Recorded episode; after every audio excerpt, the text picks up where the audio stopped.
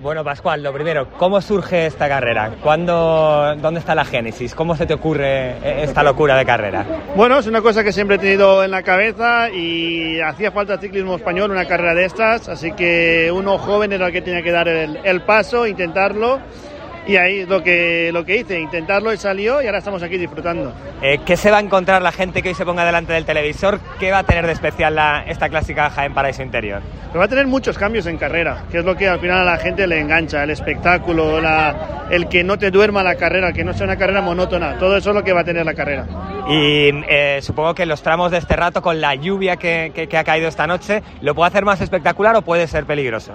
Bueno, yo creo que la lluvia que ha caído es para que salgan las fotos más bonitas. ¿eh? Creo que, que, todos estamos haciendo tanta fuerza que hoy el tiempo ha dicho voy a llover yo un poco para que haya barrillo y que, y que sea todas las fotos mucho más bonitas.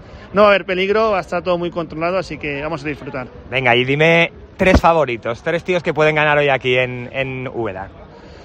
Bueno, yo creo que uno de los grandes favoritos es uh, Tim Bellens, no estaba prescrito al principio, después eh, vio el recorrido, vio dónde era, vio el desnivel que había y, y, creo que tiene muchísimas ganas. A mí me gustaría, si tengo que decir la verdad, que ganara algún ciclista español y si puede ser jovencito, mucho mejor. Muy bien, gracias, Pascual. Gracias.